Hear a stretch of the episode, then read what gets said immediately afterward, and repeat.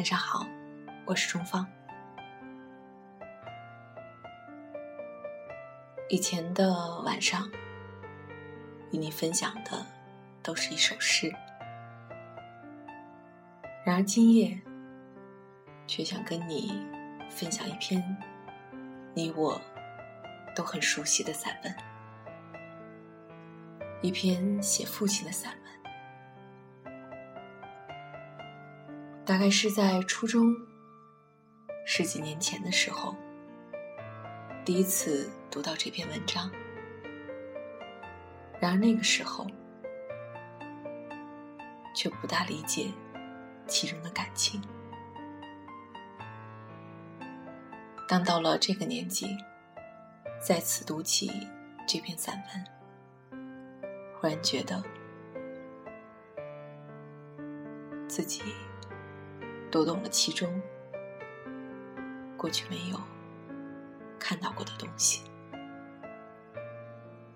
今夜就与你一起来分享朱自清的这篇《背影》。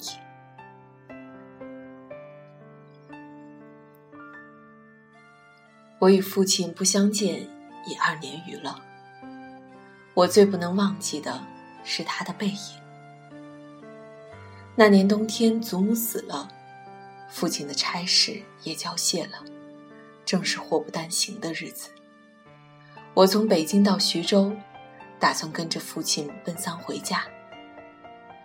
到徐州见着父亲，看见满院狼藉的东西，又想起祖母，不禁簌簌的流下眼泪。父亲说：“事已如此，不必难过。好在。”天无绝人之路，回家变卖点质，父亲还了亏空，又借钱办了丧事。这些日子，家中光景很是惨淡，一半为了丧事，一半为了父亲赋闲。丧事完毕，父亲要到南京谋事，我也要回北京念书，我们便同行。到南京时，有朋友邀去约逛，勾留了一日。第二日上午便去渡江到浦口，下午上车北去。父亲因为事忙，本已说定不送我，叫旅馆里一个熟识的茶房陪我同去。他再三嘱咐，甚是仔细，但他终于不放心，怕茶房不妥帖，颇踌躇了一会儿。其实我那年已二十岁，北京已来往过两三次，是没有什么要紧的了。他踌躇了一会儿，终于决定还是自己送我去。我两三回劝他不必去，他只说不要紧，他们去不好。我们过了江，进了车站，我买票，他忙着照看行李。行李太多了。得向脚夫行些小费才可过去，他便又忙着和他们讲价钱。我那时真是聪明过分，总觉他说话不大漂亮，非自己插嘴不可。但他终于讲定了价钱，就送我上车。他给我拣定了靠车门的一张椅子。我将他给我做的紫毛大衣铺好座位，他嘱我路上小心，夜里警醒些，不要受凉，又嘱托茶房好好照应我。我心里暗笑他的愚，他们只认得钱，托他们只是白托，而且我这样大年纪的人，难道还不能料理自己吗？我现在想想，那是真是太聪明了。我说道：“爸爸，你走吧。”他往车外看了看，说：“我买几个橘子去，你就在此地，不要走动。”我看那边月台的栅栏外有几个卖东西的等着顾客。走到那边月台，需穿过铁道，需跳下去。又爬上去。父亲是一个胖子，走过去自然要费事些。我本来要去的，他不肯，只好让他去。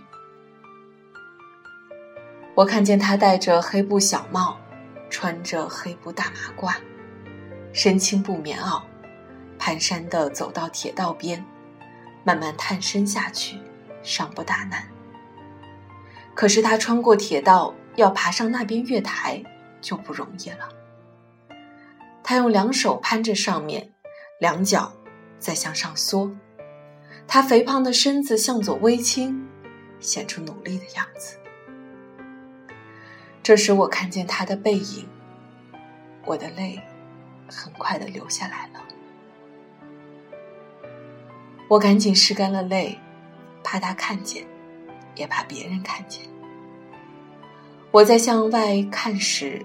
他已抱了朱红的橘子，往回走了。过铁道时，他先将橘子散放在地上，自己慢慢爬下，再抱起橘子走。到这边时，我赶紧去搀他。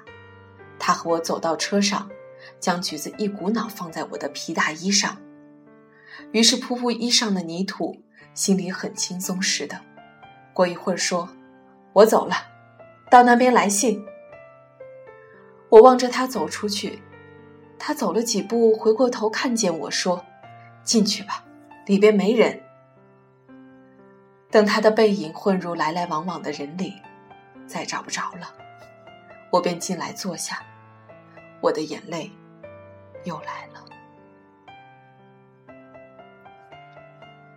近几年来，父亲和我。都是东奔西走，家中光景是一日不如一日。他少年出外谋生，独立支持，做了许多大事，哪知老境却如此颓唐。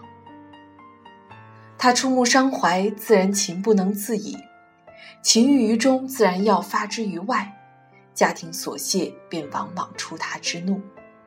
他待我渐渐不同往日。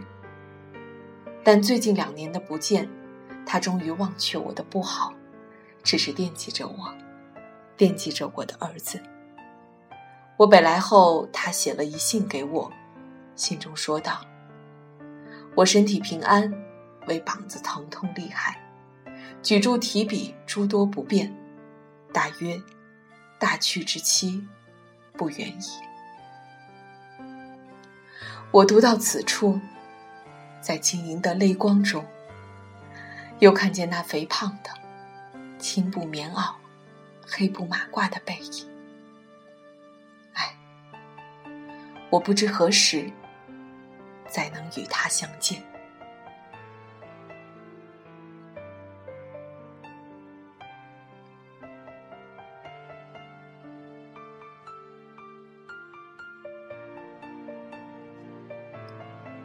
也许，当你今晚听到这篇文章的时候，你已经是一个父亲。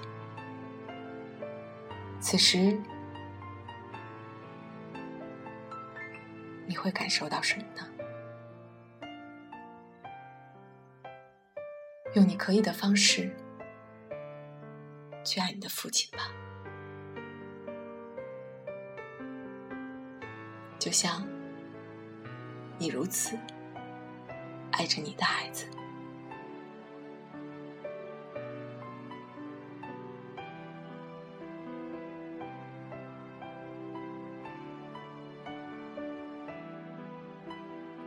今天晚上就到这里，